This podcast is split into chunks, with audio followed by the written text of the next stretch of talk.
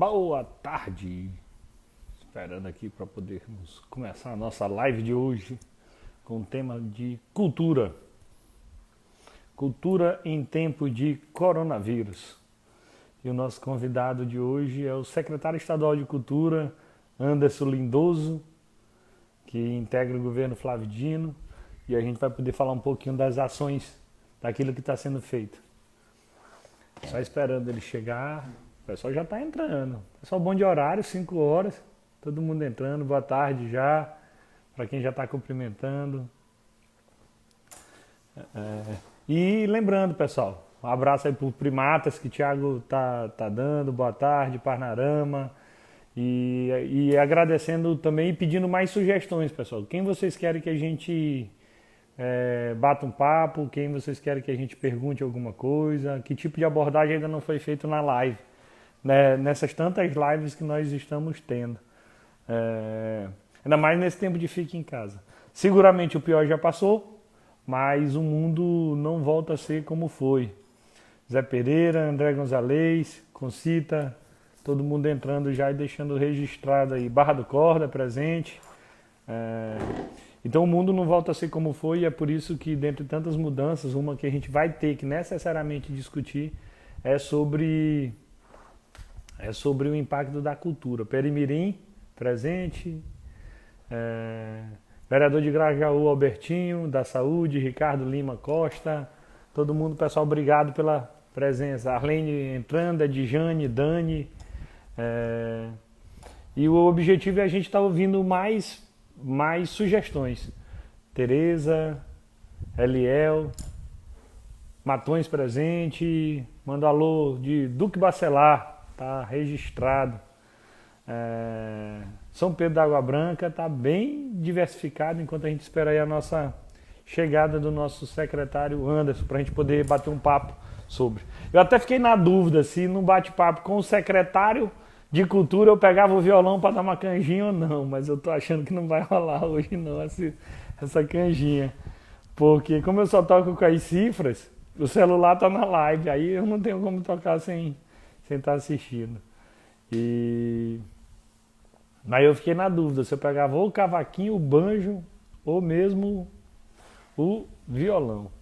Vamos esperar aí para ver se o Anderson tem algum talento cultural é, artístico, se ele toca algum instrumento, saber é, ou se ele canta ou se ele dança, o que, que ele faz. Mas é, o pessoal já está entrando em contato aqui com ele. Chama Zé Cabaleiro, o Zeca, fez uma live espetacular. Eu sou fã do Zé Cabaleiro desde o primeiro CD, foi um tio meu, é, Torres Neto, irmão da minha mãe, que me apresentou o CD, o primeiro CD do Zeca. 96, 97, talvez no máximo, 97 eu acho. E o nome do CD é Por Onde Andará Stephen Fry. Falar um pouquinho aqui desse CD. Primeiro que eu queria saber quem era esse tal de Stephen Fry. Nome lindo, rapaz. Olha a sonoridade, Stephen Fry. E Stephen Fry dizia no encarte do CD. Tem gente, a nova geração não sabe nem o que é CD hoje em dia. É, e naquela época tinha um encarte do CD e lá vinha a letra das músicas. Eu, eu tinha um ou outro que via a cifra, eu aproveitava para tocar. Mas vinha o encarte vinha contando a história de onde é que veio, por onde andará Stephen Fry. Stephen Fry é um ator que estreou numa peça, salvo engano, nos Estados Unidos. E logo depois, é, a crítica detonou Stephen Fry no dia. Detonou muito. Resultado, no dia seguinte, Stephen Fry sumiu. E a música de Zé Cavaleiro era justamente nessa linha, por onde andará Stephen Fry, por onde andará Stephen. Então, registrando aí a live do Zé Cavaleiro, e ele fez para poder arrecadar doações, é, materiais, EPI, material de proteção para quem está trabalhando nesse tempo de coronavírus. Então, desde então, eu sou fã de Zé Cabaleiro, um dos maiores, um dos maranhenses ilustres lá da cidade de Arari. Então aquele primeiro CD tinha Stephen Fry, tinha Heavy Metal do Senhor, depois é, tinha acho que Samba de Aproxa do primeiro CD também. Ó, ninguém sabe do seu paradeiro. Ah, Joey, o Joey tá presente aí é sacanagem. Joey é um grande músico aí. A gente se encontra vez ou outra e eu já assumi um compromisso com ele que quando passar esse coronavírus a gente vai tomar um abraçado.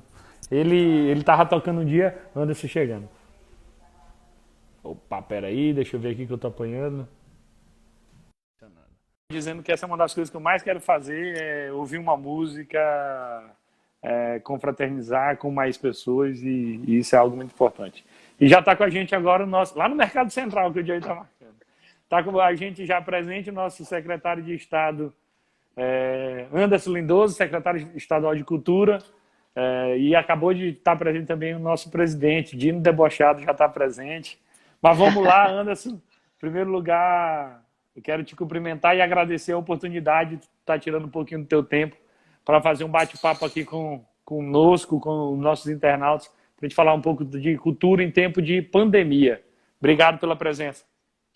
Nada, eu que agradeço, Rubens, essa oportunidade de falar contigo, que é um grande deputado, hoje como secretário, mas um deputado que tem uma grande atuação, muitos seguidores aqui na tua rede, poder de conversa, conversar um pouco, falar sobre cultura, né, durante a pandemia, pós-pandemia, as perspectivas que são fundamentais para essa classe que foi atingida logo no início da, da pandemia, porque a primeira, a primeira atitude que os governos tomaram foi suspender os eventos com aglomeração.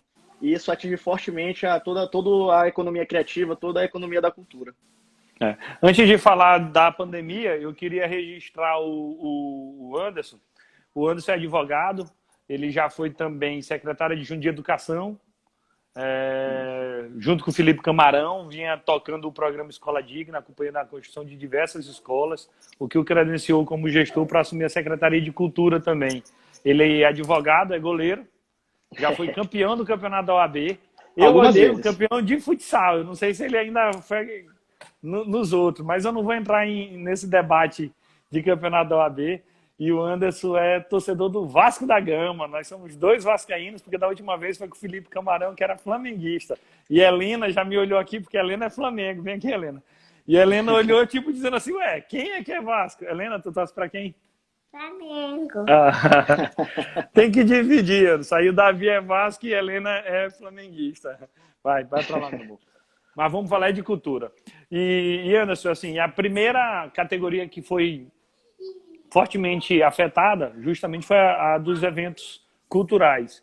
E o governo do estado, se preocupando com isso, é, ele potencializou, ele criou o programa Conexão Cultural, que isso. tem ajudado algumas pessoas, alguns, alguns é, atores culturais do nosso estado. E eu queria que tu falasse um pouquinho o que, que o governo do estado está fazendo para ajudar é, o pessoal que vive de cultura no nosso estado no tempo da pandemia. É, quando a gente fala de cultura, Rubens, é importante que as pessoas tenham em mente que ela não se resume aos grandes eventos e aquele momento do evento. Há toda uma cadeia produtiva que faz com que esses eventos aconteçam. Então, é o cantor, o ambulante, o motorista de táxi, o motorista de aplicativo, mototáxi, é, as pessoas que trabalham de contra-regra ali para montagem de palco, de estrutura, todo mundo é afetado. É uma, é um, são várias pessoas que tiveram seu, seu, seu trabalho interrompido durante esse período. E, claro, também quando a gente fala de cultura é importante observar que nem todo artista tem projeção, grande projeção comercial. Tem aquele artista que vive da, da, da arte, mas ele toca no final de semana para se alimentar durante a semana. Sim. Isso é, é, esses foram os que foram principalmente afetados inicialmente. Essa foi a preocupação inicial do governo do estado. Quando nós suspendemos os eventos, o governador de imediato me chamou e pediu para que a gente pensasse em algo para atender justamente essa classe das pessoas que tocam o final de semana para se alimentar durante a semana. E como, e como pioneiro, junto com o Pará, nós lançamos primeiro que o Pará, mas pensamos em conjunto. É, ao mesmo tempo, nós lançamos esse edital pra, do credenciamento para a conexão cultural para que esses artistas tivessem a oportunidade de se apresentar via internet ou através de lives ou mesmo com os vídeos gravados à disposição no YouTube, para que a gente pudesse é, dividir um pouco dessa renda, passar um pouco de recurso para eles, para que eles pudessem movimentar também a economia e tivessem as suas necessidades essenciais, básicas, é, atendidas nesse momento, comprar alimentação, higiene, nesse momento em que eles estão privados da sua atividade, né?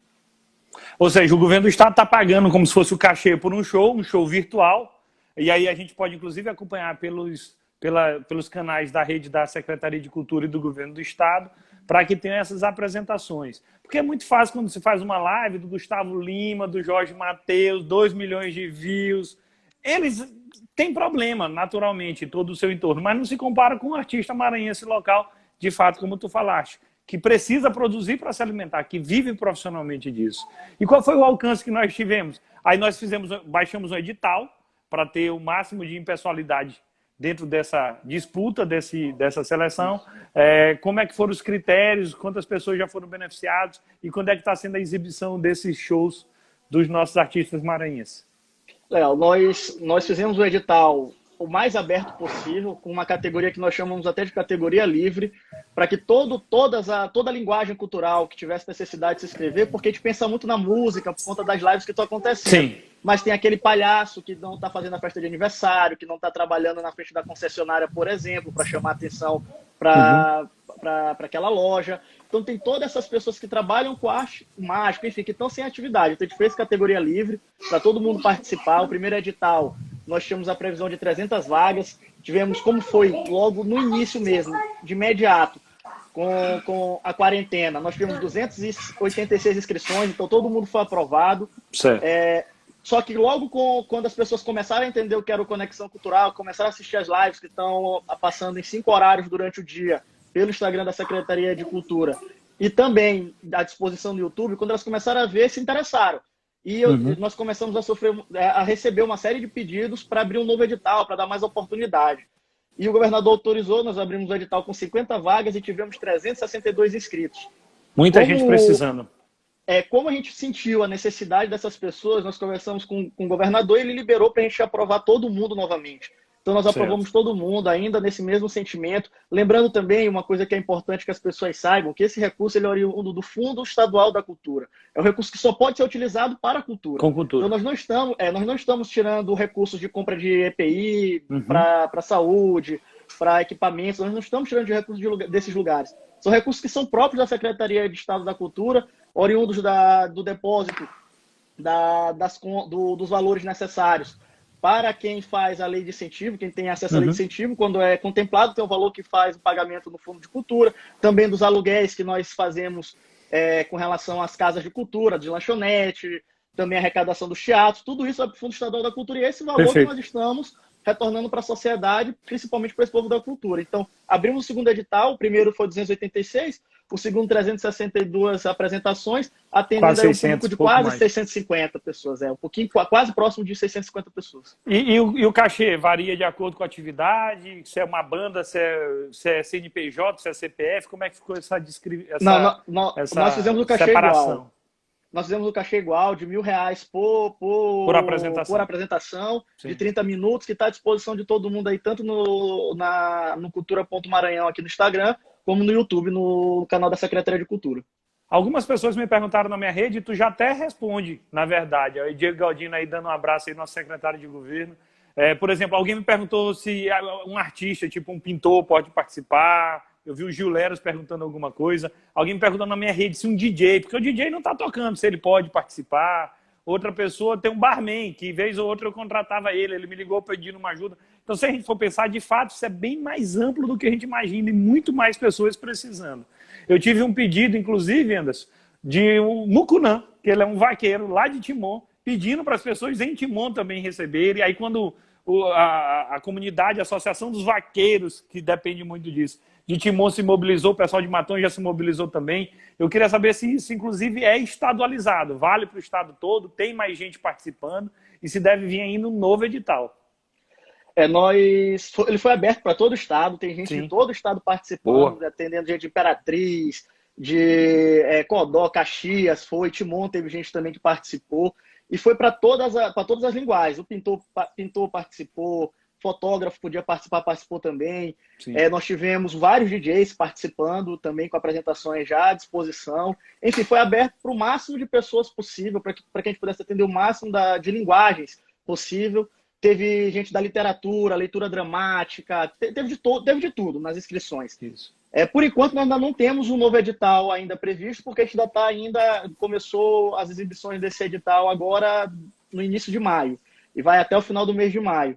E claro, se a pandemia, as restrições continuarem ainda depois do dia 20, evidentemente que a gente vai pensar em mais ações para atender essa população.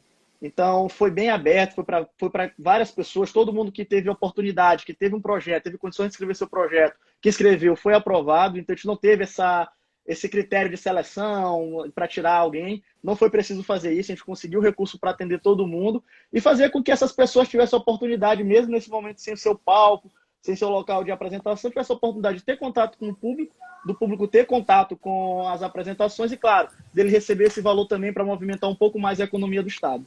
Sem dúvida. Isso mostra também o acerto do governo Flávio, que a prioridade é saúde, a prioridade é salvar vidas, a gente está aumentando o número de leitos, novos hospitais de campanha, centro de testagem, e o governador pessoalmente conduzindo isso, liderando isso, mas mostra que tem muita outra coisa para ser tratada na pandemia, como é o caso da cultura, como é o caso da educação, e eu já falei com o Felipe, da segurança alimentar, que o problema da fome é grande.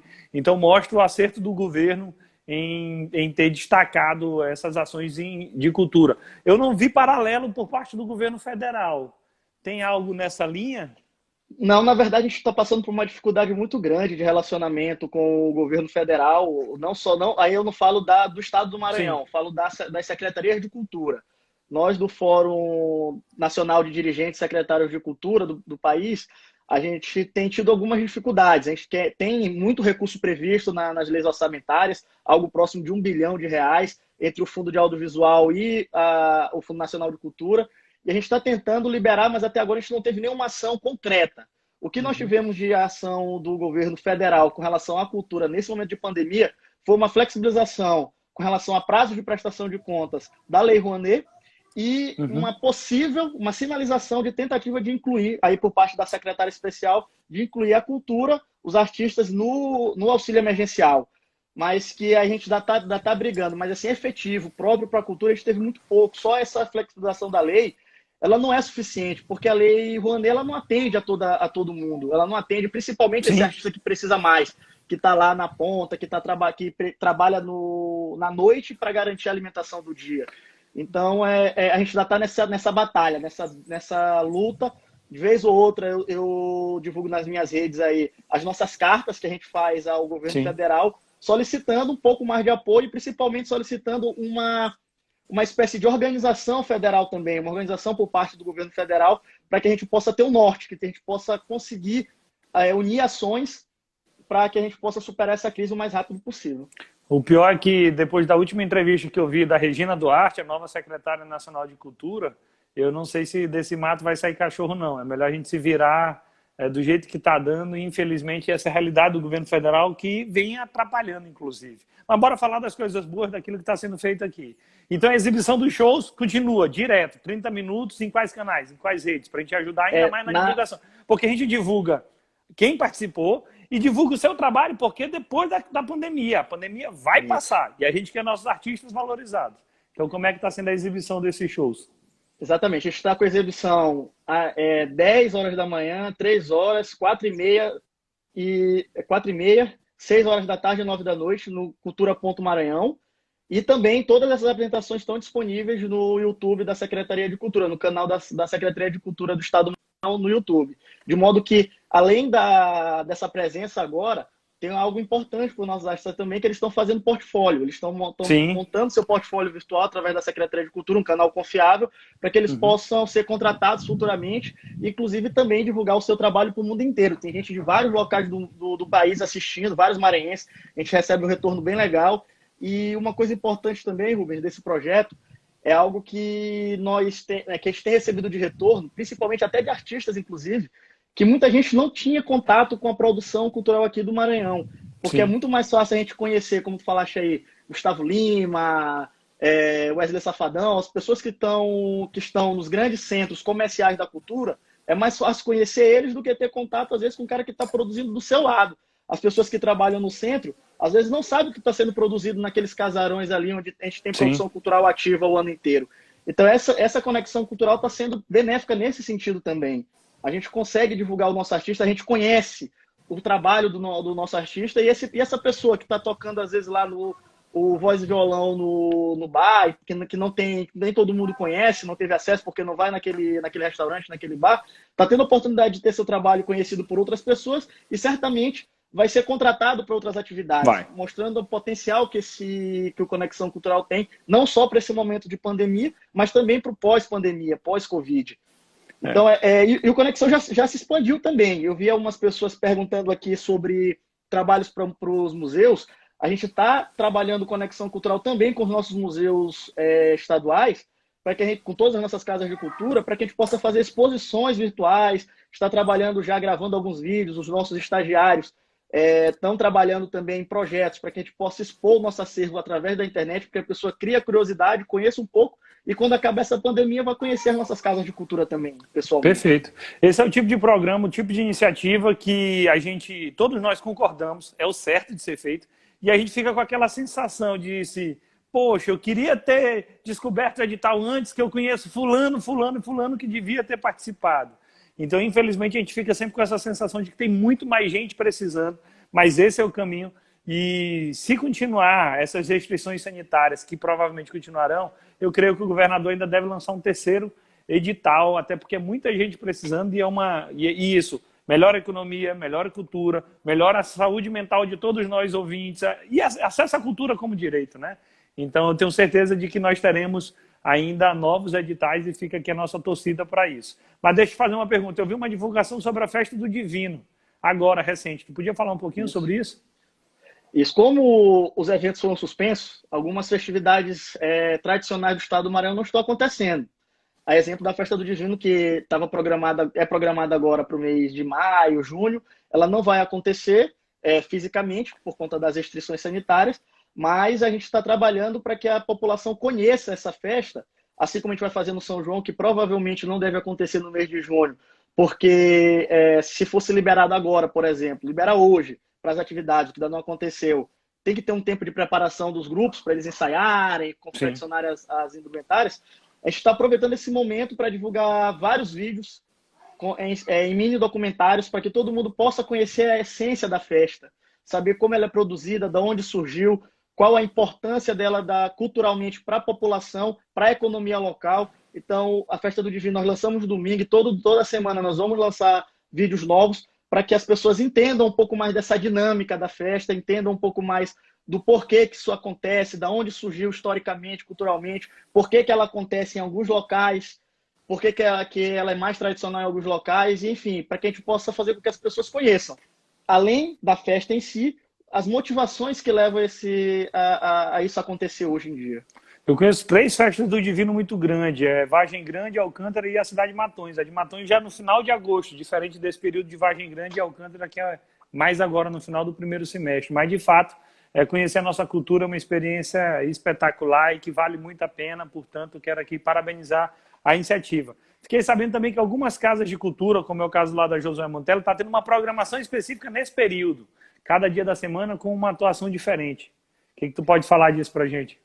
Isso, todas as nossas casas de cultura, elas estão trabalhando em regime de home office para que a gente possa divulgar através do Conexão Cultural pelas redes uh, atividades relativas à, sua atuação. A Casa José Montella, a Biblioteca Benedito Leite, o Museu do Reg. A gente tem lançado diversos programas para que as pessoas conheçam o trabalho dessas casas. E, por exemplo, a Casa de Cultura José Montelo fazendo indicação semanal de livros, de leitura, para que a gente possa, para que a gente possa conhecer, ver os livros, estudar um pouco da, da, da história do José Montello, por exemplo. É, na Biblioteca Benedito Leite, nós lançamos os livros que nós temos disponíveis também é, em plataforma digital para que todo mundo possa ler, porque é importante que as pessoas saibam que durante esse período de pandemia, esse período de isolamento social, a cultura tem sido muito importante na vida da, das pessoas. É ela que faz com que a gente tenha um pouco de sanidade mental. Porque a gente está lá, todo mundo que está em casa está aqui vendo as lives, está assistindo, está lendo muito, lendo, eu vejo muitos relatos de pessoas que estão lendo, assistindo filme, série, tudo isso faz parte da cultura. Tudo isso tem uma produção cultural, tem toda essa cadeia criativa, produtiva que faz com que isso seja se torne possível e se materialize nessas produções que a gente está consumindo agora. E o pessoal da Biblioteca Benedito Leite, que completou esse mês 189 anos, me fez um desafio para eu falar o que, que eu estava lendo nesse período. E o livro que eu estou lendo é O Desejado de Todas as Nações, de Ellen White que conta de forma aprofundada a história de Jesus Cristo. É um tema que me fascina. Legal. é o segundo livro dela que eu estou lendo, mas eu aproveito para te perguntar também, tu tá lendo o quê? Eu fui o segundo quiser, a participar. Alguém pode, alguém pode também responder aí o que, que você está lendo aí nos comentários da live. Vai lá. Eu fui, eu fui o segundo, inclusive, a participar. A Aline foi a primeira, falou do que estava lendo e me desafiou. E a época eu tinha começado e agora eu estou aqui na, já concluindo o livro Escravidão, de Laurentino ah, Gomes. Eu tô lendo agora essa série dele. Vai virar, vai virar a trilogia também?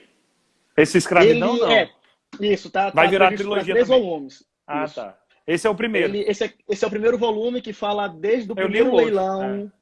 desde o primeiro leilão até a morte de Zumbi dos Palmares. E eu estou agora nessa fase, esse ano eu resolvi fazer algumas releituras e estudar um pouquinho mais da história do, desses livros voltados da história do, do Brasil, uhum. Para a gente poder também entender um pouco do que está acontecendo agora. Preciso que a gente visite, a, revisite o que aconteceu antes. É preciso. Porque tudo é, explica bastante a origem, é. como nós chegamos até, até hoje. Então, é, é algo e eu, go e eu gosto do Laurentino, que ele tem uma, uma escrita jornalística. Ele conta Exatamente. a história de forma jornalística. Então, tu tá lendo ali e acabou o livro. Então é bem legal, não é, um, não é um texto acadêmico, apesar de que tem conteúdo aprofundado, isso eu acho bem, bem bacana. Eu vi também que o nosso arquivo público está disponibilizando muito material para ser pesquisado, não é isso? Isso. O Arquivo Público do Estado do Maranhão é importantíssimo como casa de pesquisa, é, de produção, inclusive da, dos historiadores, dos geógrafos, das pessoas que estudam a história do Maranhão é, documentalmente. E a gente está lançando aí com diversos diversas obras, diversos materiais que nós temos para que as pessoas conheçam, fazendo exposições, para trabalhar e movimentar um pouquinho que as pessoas não percam esse contato também com essa casa que é muito importante para a história do Estado. E outra casa também, o que está fazendo agora 46 anos amanhã, é a Escola de Música. Ah, e a Escola de Música lá Lisboa. Então a gente está trabalhando, está trabalhando também outros vídeos, é, trabalhando em, em lives. Eles estão fazendo algumas lives com músicos que saíram de lá, com pessoas que estudaram a história da escola de música para poder é, também engrandecer um pouco dessa, dessa casa que é tão importante, que nesse momento está parada porque é, uma, é um Sim. local de educação, mas que a gente está trabalhando aí para que as pessoas em home office, através de lives, através da, dessas plataformas na internet, possam continuar seus estudos. É, hoje é dia da enfermeira e eu dedico em especial para minha esposa, Tereza, que é enfermeira. Então amanhã é aniversário da Escola de Música, vamos fazendo nossos registros aqui. Eu queria ainda falar contigo mais três pontos rapidamente antes, para poder te Tranquilo. liberar. E um tu falou muito rapidamente, mas eu sou obrigado a te perguntar de novo. São João, como é que nós vamos fazer? É, São João, a gente tem. A primeiro, o primeiro passo é esperar as pessoas saberem que nós estamos dependendo da liberação das autoridades sanitárias para atividades com aglomeração. Porque desde o ensaio do, do, é dos grupos tem aglomeração de pessoas. E tem então, que ser uma então, decisão é científica, importante. né? Não pode ser Isso. de achismo. Exatamente. Aí quando as autoridades, a Secretaria de Estado da Saúde, o Ministério da Saúde, o OMS, liberarem esses eventos com aglomeração, nós vamos sentar com os grupos para que a gente possa fazer um novo calendário. É esse calendário para prever os ensaios necessários, as seleções de, de, de uhum. brincantes, uhum. a confecção das indumentárias, instrumentos, oficinas que são necessários concluir para que a gente possa fazer a festa e fazer uma festa eventualmente fora de época. Como eu falei em junho, já é bem difícil acontecer, na verdade é quase impossível mesmo acontecer uhum. em junho, Sim. por conta dessa, dessa preparação necessária. A gente vai trabalhar nesse mês, porque as festas juninas elas têm uma história, têm um motivo de acontecer em junho, não é uma escolha aleatória, é uma homenagem aos santos, enfim, são festas é, de São João. Nós vamos trabalhar essa história para que as pessoas conheçam um pouco da história de cada sotaque, de onde surgiu, por que, que, o Costa de Mão é tocado com a Costa de Mão, as pessoas saberem to, toda essa história, todo, todo esse conteúdo que é necessário que saiba para resgatar esse sentimento de pertencimento com a nossa cultura, mostrando alguns vídeos, fazendo um documentário semelhante a esse da Festa do Divino, sem deixar claro de lado a programação. A secretaria está trabalhando em home office, já te, a gente já até apresentou, já tem guardados cenários possíveis para o mês de setembro, agosto, outubro, novembro, quando for possível a gente realizar essa festa que é importante não só sob o ponto de vista cultural, mas também econômico para o nosso estado. Perfeito. Ou seja, vai ter São João. Pode ser fora de época, mas vai ter e certamente será um sucesso que está todo mundo com saudade de festa. Um Exatamente. detalhe que, uma coisa que a gente tem que registrar é que esse negócio de live teve uma vantagem todo mundo gostando de assistir suas lives, Anderson, sentadinho em casa, no seu conforto, é, é, com sua família. Dificilmente a gente vai ver pessoas cobrando preços tão caros depois em eventos culturais no estado do Maranhão, em particulares, privados, é, para entregar um péssimo, um péssimo serviço. Lógico, isso não, não, não, é da tua área. De cultura, tu é um ator público. Mas isso faz a gente refletir muito também o quanto, em alguns casos, a cultura era cara e de pouca entrega de qualidade. Enquanto tem uma microcultura que existe de verdade nos bairros da cidade de São Luís, nas cidades do estado do Maranhão, que custa muito pouco e que mexe com muita gente. E essa microcultura é que tem que ser financiada em especial, porque ela é que de fato muda a vida das pessoas. Mas eu quero te perguntar, E depois da pandemia, o que que muda na, na assim, a princípio, o que que aparentemente mudará na cultura? Essas exibições virtuais vieram para ficar. Eu já vi algumas apresentações com drive-in, é, então as pessoas vão lá, montam o palco, cada um fica dentro do seu carro, distante. Assim, como será a cultura no século XXI, depois da pandemia? É uma provocação que eu quero para te fazer. É, isso é algo que a gente tem estudado já agora também na secretaria, porque é, a conexão, o Conexão Cultural veio para ficar, principalmente Sim. por esse retorno positivo que eu tenho tido com relação às pessoas terem um acesso maior à produção cultural do Estado, as pessoas que estão trabalhando nessa, né, né, nos bairros, que a gente não tem tanto apelo comercial, que estão iniciando seu trabalho e não tem tanto apelo comercial como tantos outros. É, então, certamente, a gente vai ter uma expansão e uma inserção maior da, da nossa cultura nas redes sociais, na internet.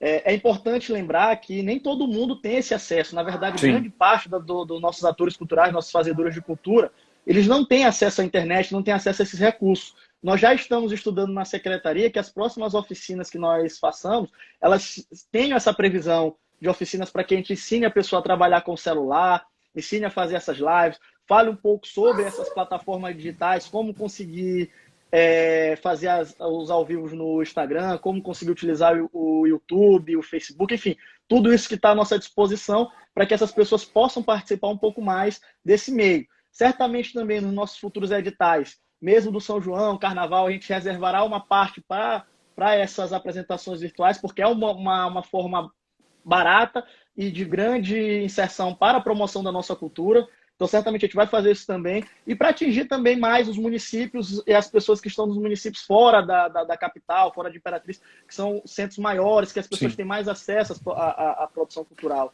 Então, para que todo mundo possa ter esse acesso. Porque a produção cultural no nosso estado é gigantesca. Eu, na educação, Sim. eu tive a oportunidade de conhecer 190 dos nossos 217 municípios conhecer mesmo a realidade Sim. nas escolas. Eu te encontrei tantas vezes em municípios, é, na, nas estradas, fazendo inaugurações. Eu sou testemunha Isso. disso. Então, eu tive contato com muita produção cultural legal, muita coisa muito boa sendo produzida que não tem como expor, não tem como sair, não tem dinheiro para fazer a apresentação fora. Eu conheci na escola de São Pedro dos Crentes, um município com um pouco mais de 5 mil habitantes, uma orquestra muito bonita, muito legal, tocando é, de forma muito organizada, que não deixa a desejar para outros locais do nosso estado, para grandes centros de produção. E que não tem condições de sair de lá para poder fazer as apresentações fora, enfim. Então é algo que a gente vai, que, que deve expandir. Eu tive a oportunidade de assistir a tua a live com o Felipe, ele falou algo que eu tenho também conversado bastante com, com as pessoas, que toda crise ela traz alguns saltos de evolução, a, a, a, algumas evoluções que a gente acaba tendo que antecipar. E eu acredito que na cultura essa será a grande evolução que nós vamos experimentar. Cada vez mais apresentações é, online, virtuais, para que as pessoas tenham mais esse contato. E que a gente também tenha um pouco mais de sensibilidade na indústria cultural, para que a gente possa, para que os eventos sejam melhores é, organizados. Claro que isso é, é uma discussão gigantesca, tem muita gente trabalhando por trás também. É, uma, é algo que a gente precisa valorizar, precisa conhecer e precisa também pensar um pouco no consumidor para que o, o a, quem vá consumir essa, é, esses eventos tenha mais conforto, tenha mais respeito, possa participar desses eventos da melhor forma possível, né? E com preços cada vez mais acessíveis. Perfeito. Uma última coisa aí já não é de cultura. É uma ação da Secretaria de Cultura, mas não é ligada estritamente à questão cultural. A gente sabe que depois da crise sanitária vem uma crise econômica gigantesca e está afetando muita gente, porque muita gente está sem renda por conta desse período da pandemia, por conta do isolamento, do lockdown, é, tudo decorrente da pandemia. E aí o governador chegou e disse: olha, esse pessoal não pode morrer de fome, vamos fazer distribuição de cesta básica. E a distribuição está ficando sob a responsabilidade da Secretaria de Cultura. E a primeira entrega que a gente foi fazer, eram para 300 pessoas na Casa do Maranhão, deu uma aglomeração descobriram, chegou e apareceu 3 mil pessoas. Tu não pode mandar a polícia dispersar, tu não tem para atender todo mundo, e é que todo mundo precisa, o que mostra carência. E aquela imagem viralizou nas redes. Todo mundo esculhambando nosso governo, por conta daquela cena. O intrigante é que todos os dias está tendo entrega de cesta em São Luís e no Maranhão todo, coordenado pela Secretaria de Cultura, com a ajuda dos bombeiros, e aí não vira notícia no dia que a entrega dá tudo certo. É algo que a gente tem que combater também são as fake news e divulgar as boas ações.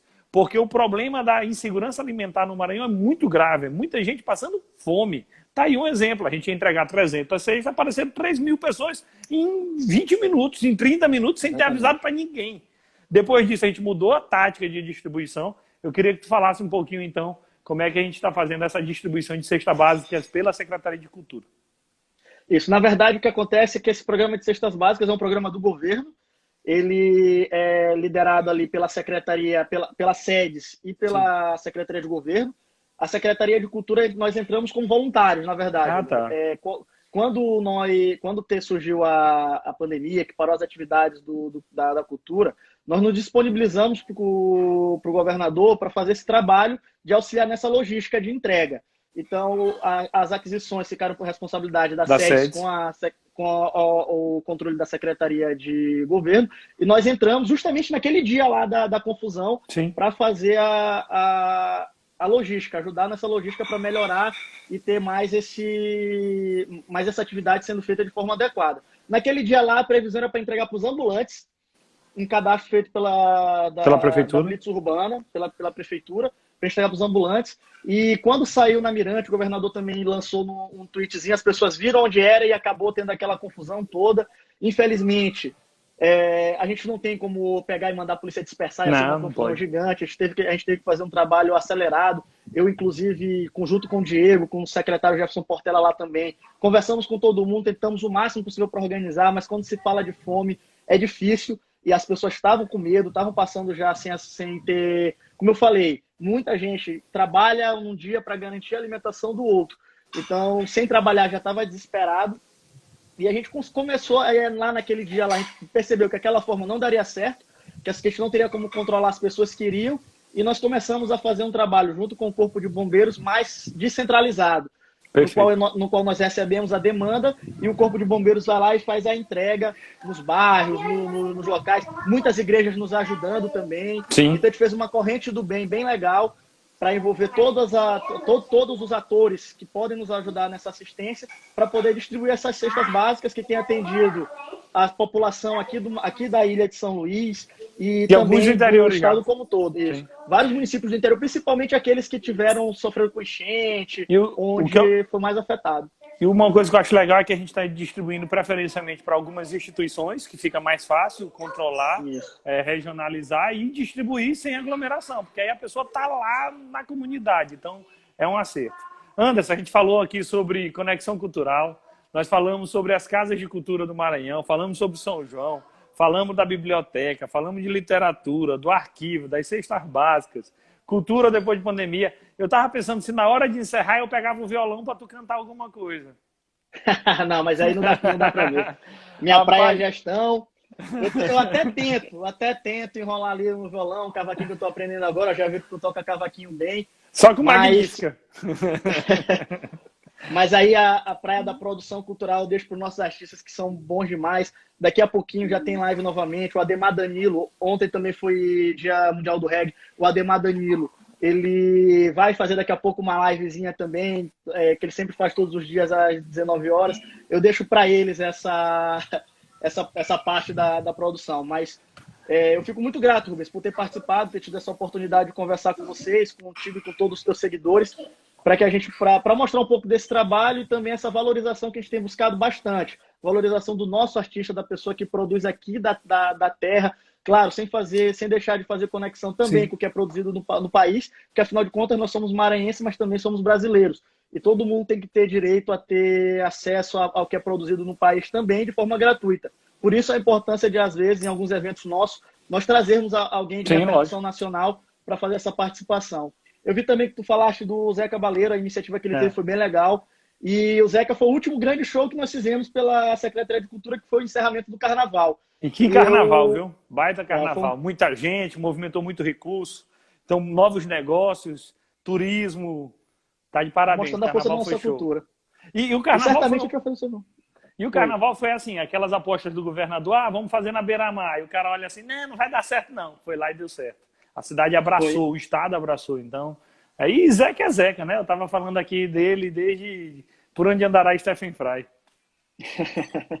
então, enfim, foi, foi esse carnaval agora também foram duas apostas, além da Beira-Mar que ele tinha apostado antes, ah, já o, tinha se consolidado. Lá na Arinha. Ele fez o apostador do circuito da Arinha também, que foi bem legal, deu oportunidade para que outras pessoas tivessem acesso e a gente conseguisse dividir um pouco o público também para não superlotar. Mas enfim, são coisas que a gente vai aprendendo, vai construindo. A cultura do estado do Maranhão, desde 2015, quando o governador assumiu, ela vem ganhando uma nova roupagem e a gente conseguiu colocar o Maranhão definitivamente no mapa do, do turismo nacional e várias pessoas querem vir para cá para conhecer nossos eventos. Por isso a gente pede para que a população tenha consciência, atenda às normas é, sanitárias, ao que indica a OMS, a Secretaria de Saúde, o Ministério da Saúde, as normas técnicas, para que a gente possa superar essa crise o mais rápido possível e possa voltar a ter o nosso São João, ter o Natal também, que é algo que já ficou tradicional aqui da, pra, no, em São Luís também, com aquelas exposições, aqueles, aquele, aqueles shows lá na, na Praça Pedro II, e que a gente possa voltar a ter tudo isso e movimentar a nossa economia, que isso é muito importante para o nosso Estado. Com fé em Deus, a gente vai passar dessa. Anderson, obrigado. Obrigado a todos aí que nos acompanharam. Vamos, quem, quem puder ficar em casa, fique em casa. Quem tiver que sair, use máscara, lave sempre as mãos quanto maior rigor nós tivermos agora nesse confinamento, mais cedo a gente vai ter o nosso São João, mais cedo a gente vai ter a volta das nossas atividades culturais, portanto, vale a pena a gente vencer essa pandemia e certamente a gente vai vencer. Obrigado, Anderson. Valeu, obrigado, meu irmão. Um abraço. Valeu, pessoal. Obrigado a todos. Valeu, boa noite. Daqui a pouco vai ter live acompanhando na Secretaria de Cultura a exibição de mais um artista maranhense. Valeu, até mais.